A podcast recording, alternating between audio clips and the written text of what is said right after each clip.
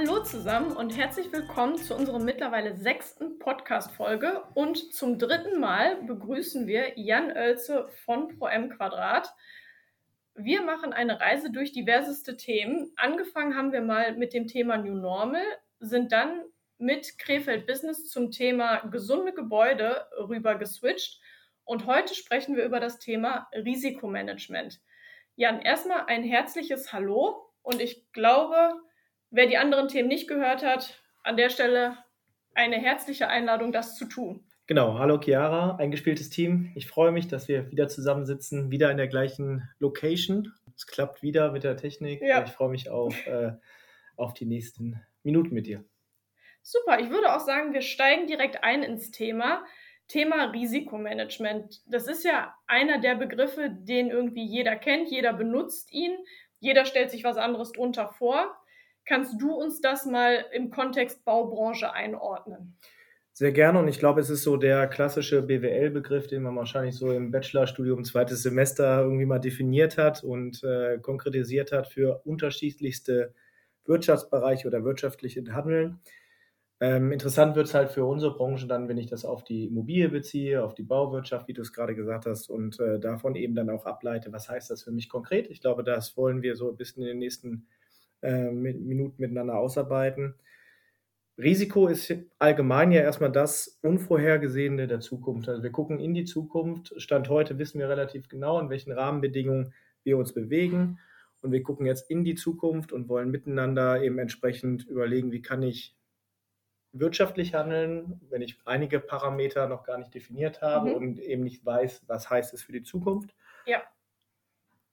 Und dann bezogen auf die Immobilienwirtschaft, wenn ich das aus Investorensicht sage, okay, ich habe ein Investment, ich habe Geld zur Verfügung und überlege, das Geld zu investieren, dann ist diese Investition, die ich beispielsweise in Immobilie tu, äh, tätige, dann eben, da steckt ein Risiko hinter und dieses Risiko beziffern wir eigentlich als der abweichende Wert ähm, des Ertrags, den wir uns errechnet haben. Mhm. Wichtig dabei, aus meiner Sicht, es gibt sowohl eine positive als auch eine negative Abweichung. Das heißt, wenn wir eine negative Abweichung haben vom Ergebnis, dann reden wir vom Risiko. Andersherum, wenn wir positiv abweichen, dann haben wir eine Chance. Und wir haben kein wirtschaftliches Handeln, kein Unternehmertum ohne Risiko. Die große Frage ist halt, wie gehe ich mit dem Risiko um und wie bin ich fähig damit, dementsprechend wirtschaftlich Entscheidungen treffen zu können. Vielen Dank. Du hast es ja gerade schon mal äh, so angeguckt, so in, ich versuche in die Zukunft zu gucken mit Parametern, die ich ja vielleicht manchmal noch gar nicht so kenne. Das geht ja ein bisschen in die Richtung, Prävention. Und der Mensch liebt ja Prävention. Ehrlicherweise ist es ja aber so ein bisschen wie mit den Versicherungen. Ich beschäftige mich damit, wenn ich sie eigentlich brauche, und dann ist es ja meist zu spät. Sprich, ich habe erst für zukünftige Ereignisse was davon. Gehört das Risikomanagement auch zu diesen Themen, die so in diese Richtung gehen, wo man sagt, ja, da beschäftige ich mich dann mit, wird schon so gut gehen. Wie siehst du das? Gute Frage, äh, interessanter Vergleich mit den Versicherungen. Es war die Frage, ob ich überversichert bin oder nicht. Und natürlich versucht der Versicherungsmakler dir erstmal alle möglichen Risiken, die passieren können, aufzudecken. Und dann bist du äh, von den ganzen Risiken überwälzt und sagst, okay, ich brauche ganz viele Versicherungen, schließ ganz viel ab und äh, bist dann völlig überschuldet, weil du für jegliche Möglichkeit ähm, eben versichert bist. Genau, also wenn ich das mal das Bild von dir nochmal übertrage, ja, darum geht's, dass ich mir eigentlich vom Prinzip her im ersten Fall erstmal überlege, was tue ich denn da eigentlich und welche Risiken sind damit behaftet oder könnten damit behaftet sein. Mhm. Dann überlege ich, wie kann ich diese Risiken bestenfalls messbar machen. Und dann überlege ich, wie steuere ich das. Also ich glaube, da werden wir noch öfter nochmal darauf zurückgehen, dieser Dreiklang, Identifizierung von Risiko, Messen, Schrägstrich bewerten, was heißt das mhm. für mich? Und dann eben, wenn ich sage, okay, ich bin bereit, dieses Risiko zu tragen, wie steuere ich das? Und ähm, nochmal zurück zu deinem Bild. Wahrscheinlich ist es ähnlich mit Versicherungen. Ich bin jetzt kein Versicherungsmakler, aber dass man sich eben entsprechend auch dort überlegt, okay, natürlich habe ich diverse Risiken äh, für mein Haus, für meine Person, für mein Auto.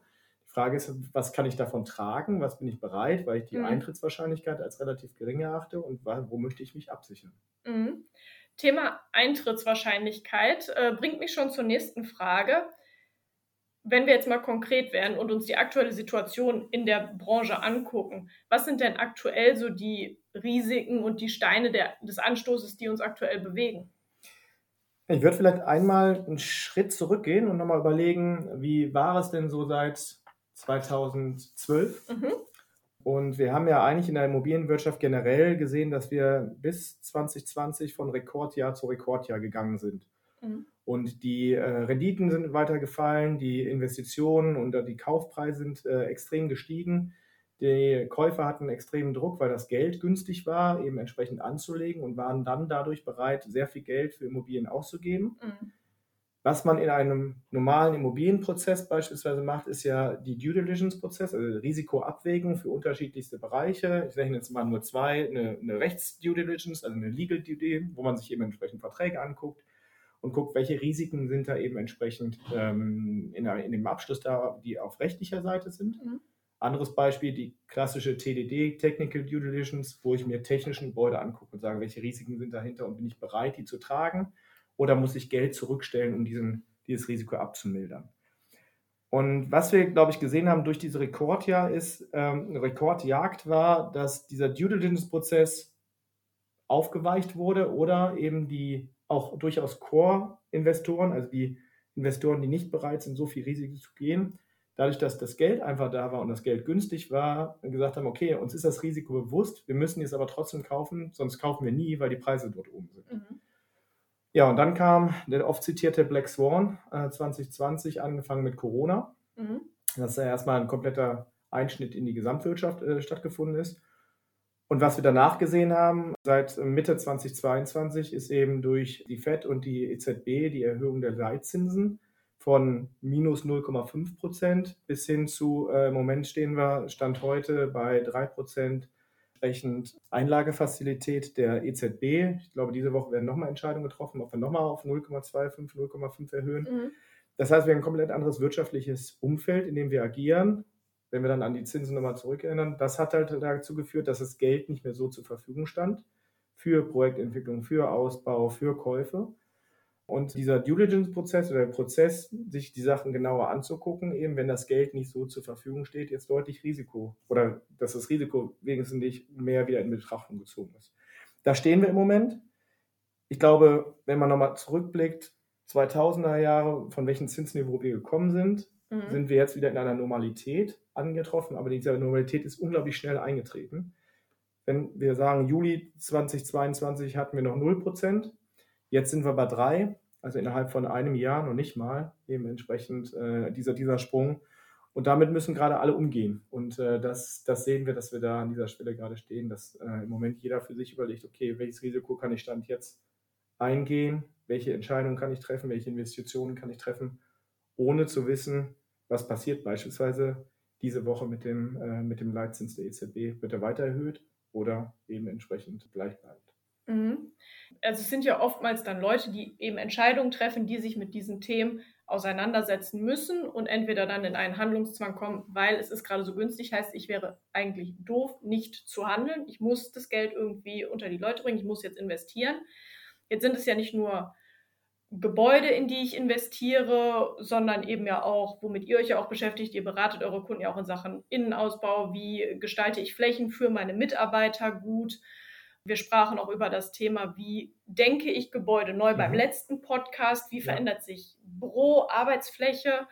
Was glaubst du, bewegt sich da gerade bei den Managern oder den leitenden Angestellten, die eben genau diese Entscheidung treffen müssen, auch für ihre Mitarbeiter? Wie verändert sich da Bewusstsein für solche Entscheidungen und wie geht man damit um? Ich glaube, wir, dieser diese eine Weg, den ich gerade aufgezeichnet habe, ist nur ein Beispiel, genauso wie du es gesagt hast, äh, in einer sehr bewegten Zeit. Also diese eine Seite der, der Zinsniveaus, sicherlich ein starker Fokus jetzt auf die Investoren, Projektentwickler-Sicht. Wenn ich nochmal auf die andere Sicht äh, gucke, auf die Nutzer, was du gerade angesprochen hast, das veränderte Nutzeranforderungsbedarf äh, eben entsprechend an Immobilien. Wie, wie gehen wir damit um? Können wir uns jetzt eigentlich heute eine Anmietung leisten, wo ich gar nicht mhm. weiß, wie arbeiten wir in einem Jahr? Wie kommen mhm. die Leute zurück? Das Entscheidende ist, glaube ich, sich diesem Risiko oder die Gleichung für sich selbst aufzubauen und zu sagen, okay, ähm, was habe ich denn für Entscheidungen und welche Möglichkeiten oder welche Parameter können wie variieren? Mhm. Und dass ich das eben entsprechend für mich klar mache und dann für mich selbst bewerte. Es gibt einfache Methoden in der Risikomessung, Risikoidentifizierung, die ich anwenden kann, um eben entsprechend zu sagen, okay, ich kann durch eine beispielsweise Sensitivitätsanalyse hingehen und sagen, okay, ich habe eine relativ einfache Gleichung, ich variiere mal die, die Variablen und jeweils 10% nach oben, nach unten und gucke, was passiert. Mhm. Was heißt das für mich dann konkret eben entsprechend, wenn ich nicht ähm, vier Tage Büro arbeite, sondern nur noch zwei? Was heißt das an der Fläche und was heißt das dann für meine Immobilienentscheidung? Miete ich jetzt über fünf Jahre weiter an und mhm. wie viel mhm. Fläche miete ich an? Ähm, das Entscheidende ist, glaube ich, dass man sich den Parametern be bewusst ist, die zu meinem wirtschaftlichen Handeln dazugehören und dass ich die für mich selbst bewerte und damit in Anführungszeichen mal ausprobiere, spiele, welche, welchen Einfluss haben die. Und dann muss jedes Unternehmen eben entsprechend für sich bewerten, äh, wie viel Risiko bin ich bereit zu tragen, bin ich bereit, bleiben wir beim Nutzer, eben zu, mit der Prognose ranzugehen, okay, ich kriege meine Mitarbeiter wieder vier Tage die Woche zurück ins Büro, hat die Konsequenzen Desk-Sharing, äh, Flächenbedarf etc. Deswegen kann ich jetzt den Mietvertrag für die nächsten fünf bis zehn Jahre schließen, der den Flächenbedarf abdeckt. Oder sage ich, okay, ich brauche hier Parameter, die ich im Mietvertrag beispielsweise reinnehme, wo ich äh, sukzessive abmieten könnte. Das wären mhm. Möglichkeiten, die ich als handelnde Person in der Immobilienwirtschaft eben habe, um diesem Risiko gewähr zu werden. Mhm. Also man merkt ja schon, es ist unfassbar komplex und ja auch tatsächlich, obwohl wir ja über konkrete Dinge sprechen, sehr theoretisch mit äh, vielen Variablen, die ich berücksichtigen muss. Aber ich höre raus, dass wir früher ja diesen Bewegung hatten, lange anzumieten. Zehn Jahre war ja gar nichts Unübliches. Ja. Und dass wir ja jetzt dann über, wie du es gerade gesagt hast, zwei Jahre, fünf Jahre sprechen, wenn es fast schon lang ist und der Flächenbedarf natürlich dann auch ein anderer ist, weil eben Desk-Sharing-Themen etc. pp. Wie geht ihr mit solchen Nutzern um, die jetzt kommen und sagen, ich, ich weiß nicht, wie ich handeln soll, das ist ja euer täglich Brot? Das ist richtig und die, die, das große Thema, was darüber steht, ist aus Nutzersicht diese Flexibilität. Also, mhm. dass wir alle nicht wissen, wie wir in fünf Jahren arbeiten werden. Wir wissen alle nicht, wie kriegen wir die Leute zurück ins Büro, in, welchem, in welcher Quote wird sich das regulieren. Ich denke, es wird auch Wellenbewegung geben, mhm. zurück ins Büro, dann wieder die, die, die Freiheit genießen. Wir sehen natürlich auf der anderen Seite, um diese beiden Spannungsfelder einfach aufzumachen, der Nutzer, der die Flexibilität fordert, was bezüglich Mietvertragslaufzeiten, Räume, generell diesem Gut Immobilie, also ein immobiles Gut mhm. bedarf. Auf der anderen Seite nochmal der Blick auf die Investoren oder Eigentümer, die natürlich Sicherheiten brauchen, über zum Beispiel eine lange Mietvertragslaufzeit, um Incentives zu geben mhm. und eben entsprechend dann auch die Kredite bedienen zu können, die zu einem höheren Zinssatz eingeboten sind. Und da bewegen wir uns gerade und das sind eben die Spannungsfelder, die wir gerade sehen auf der Nutzer-Investoren-Seite. Das gleiche kann ich auch machen bei den äh, Käufer-Verkäufer-Märkten, dass wir über die letzten Jahre Bewertungen gesehen haben von Immobilien, die sehr, sehr hoch waren. Ich habe es eingangs gesagt bezüglich den Rekordbewertungen von Immobilien, wo man jetzt sieht, okay, diese Preise werden auf dem Markt nicht mehr erzielt. Das, mhm. was im, im Buche steht, kriege ich gerade auf dem Immobilienmarkt nicht erlöst. Das heißt, der Verkäufer ist nicht bereit, zu Preisen zu verkaufen, wo der Käufer sagt, äh, das wäre klassisches Marktgleichgewicht, wo wir im Moment einfach sehen, das wird nicht hergestellt auf dem Markt und ähm, da gehen die Prognosen Stand heute dahin, dass wir Richtung Ende des Jahres wieder in eine Richtung Marktgleichgewicht kommen, dass man da sagt, okay, der Transaktionsmarkt bewegt sich auch wieder. Hm, das ist jetzt nur die Thema, die wir jetzt angerissen haben, äh, Zinsniveau.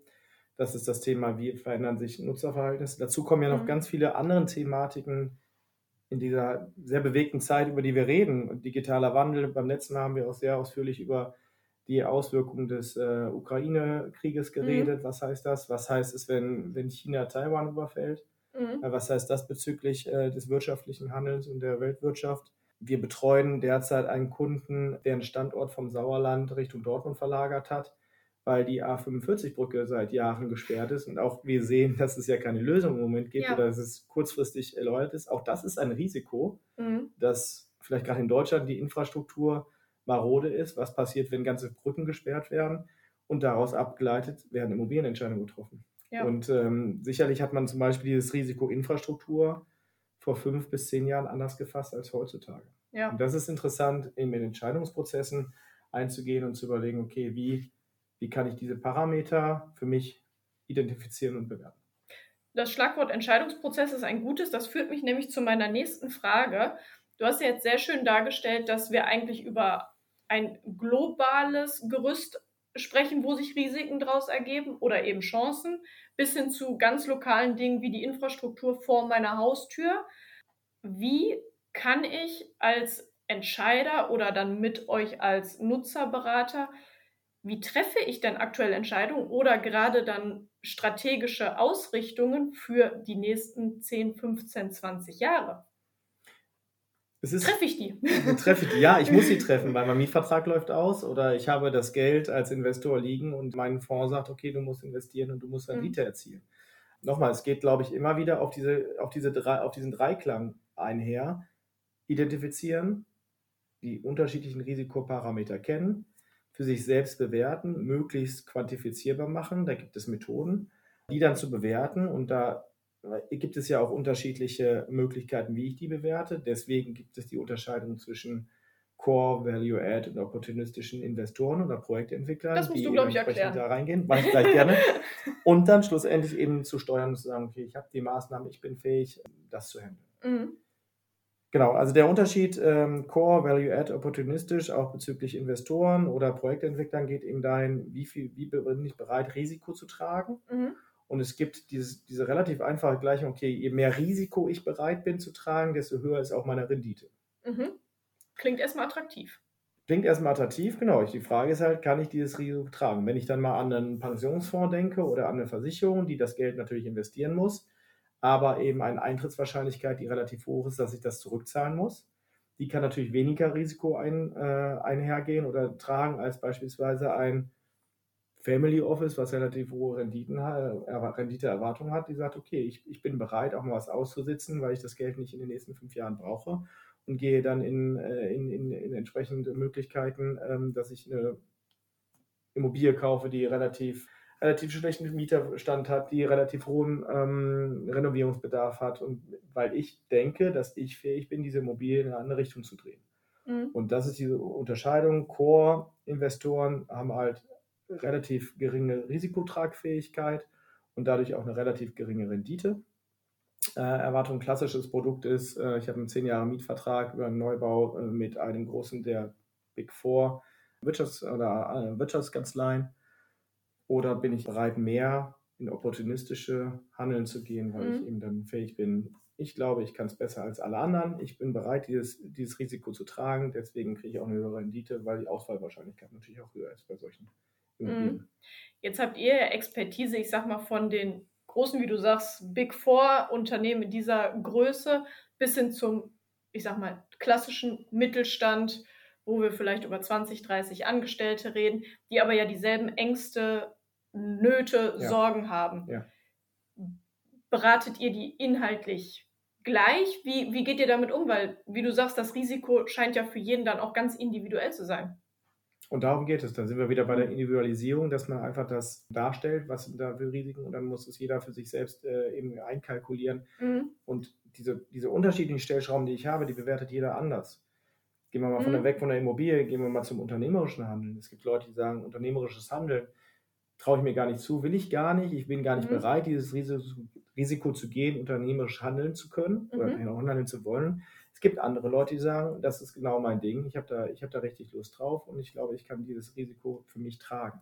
Ja. Und ähm, das sind die, die, die Sachen, dass eben jeder Mensch, jedes Individuum und dann runtergebrochen eben auch jedes Unternehmen unterschiedliche Tragfähigkeiten hat und bereit ist, dann dieses Risiko zu tragen oder nicht.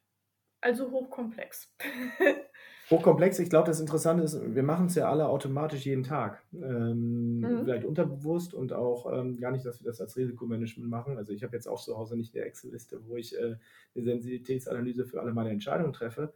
Ähm, wichtig ist halt im professionellen Hintergrund und äh, da bewegen wir uns ja in der mobilen Wirtschaft, dass wir das eben entsprechend darstellen und dann messbar machen. Mhm. Abschließend eine Frage, die es hoffentlich zusammenfasst und so gut es irgendwie geht auf den Punkt bringt. Bei den zentralen Veränderungen, wenn wir uns die nochmal angucken, du hast jetzt schon ganz viele Beispiele von global mit äh, Kriegsgeschehen, Weltgeschehen etc. pp. bis hin zu den lokalen Veränderungen. Wenn wir uns wirklich das Risikomanagement an sich in unserem Kontext Baubranche, Immobilien, ob jetzt Mieten, Kaufen, Umbauen, Investments in jeglicher Art, die Bau betreffen, wenn ich mir das angucke, Was hat sich gestern, heute und morgen? Was ist der Rückblick, Status quo, Ausblick aus deiner Brille, was du mitbekommst? Ich glaube, in den letzten, also wenn ich nochmal dieses, wirklich dieses Einschneidende 2020 oder wirklich 2022 jetzt, weil das bewegt uns halt gerade in der mobilen Wirtschaft, insbesondere der Zinsanstieg, aber auch die veränderten Nutzerbedürfnisse, die, die dann damit einhergehen. Wenn ich das nochmal sehe, würde ich die Welt sagen, okay, vor 2020, 2022 war das Risikobewusstsein vielleicht nicht mehr ganz so da. Wir haben mhm. gesagt, wir kommen von Jahr, von Rekord zu Jahr zu Rekordjahr und äh, die Euphorie war voll da. Und man, und man dachte, es geht immer so weiter. Genau, man hat das Risikomanagement vielleicht so geparkt, hat gesagt, okay, das sind die Bedenkenträger. Ja. Ähm, da können wir jetzt drüber hinweggehen, weil wir das Risiko einfach im Moment in diesem Umfeld nicht mhm. sehen. Ähm, und das ist im Moment sehr, sehr stark. Also ich glaube, so stark wie das Risikomanagement in vielen Unternehmen im Moment ist, war es äh, lange nicht mehr, was ganz, ganz lange nicht mehr. Das ist relativ typisch für Krisen, äh, mhm. wenn man dann erstmal zum Stopp kommt und sich einige Sachen auch hinterfragt, auch kritisch hinterfragt.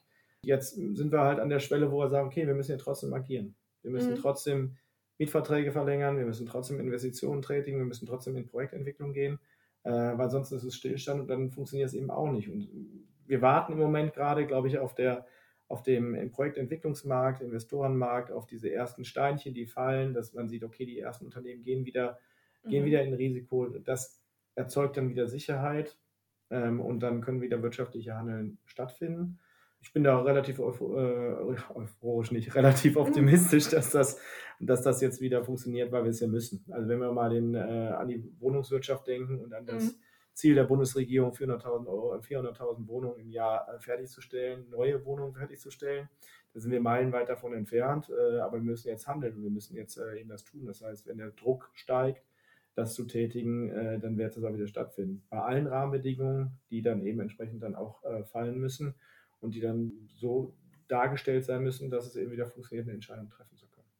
Also ist es ja grundprinzipiell, wenn du jetzt sagst, okay, eigentlich manchmal ist es auch ganz gut, Dinge auch mal wieder kritisch zu hinterfragen und nicht eben zu sagen, ach, das läuft ja und lass die mal ihre Bedenken haben, sondern auch mal vielleicht sein eigenes Unternehmen, seine eigenen Entscheidungen der letzten Jahre zu hinterfragen. Ja.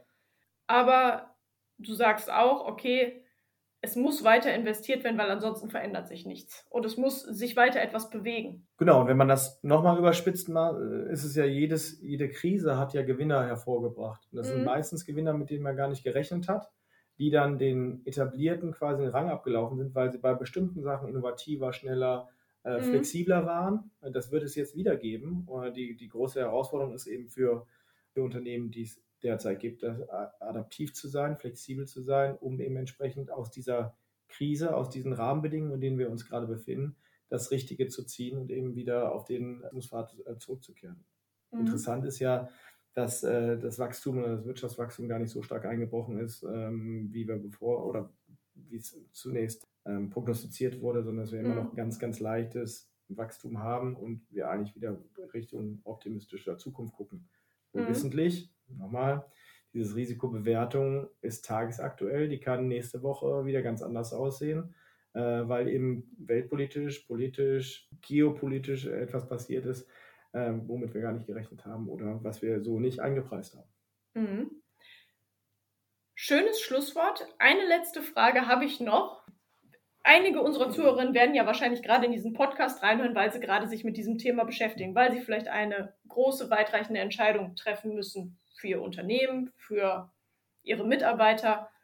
Welchen Tipp hast du persönlich, wenn du jetzt sagst, das ist, so gehe ich damit um, wenn ich vielleicht für mein Unternehmen eine Entscheidung treffen muss. Das ist mein Tipp, um mit Risiko umzugehen, besser zu schlafen, schlechter zu schlafen, gehört, glaube ich, auch dazu. Ja.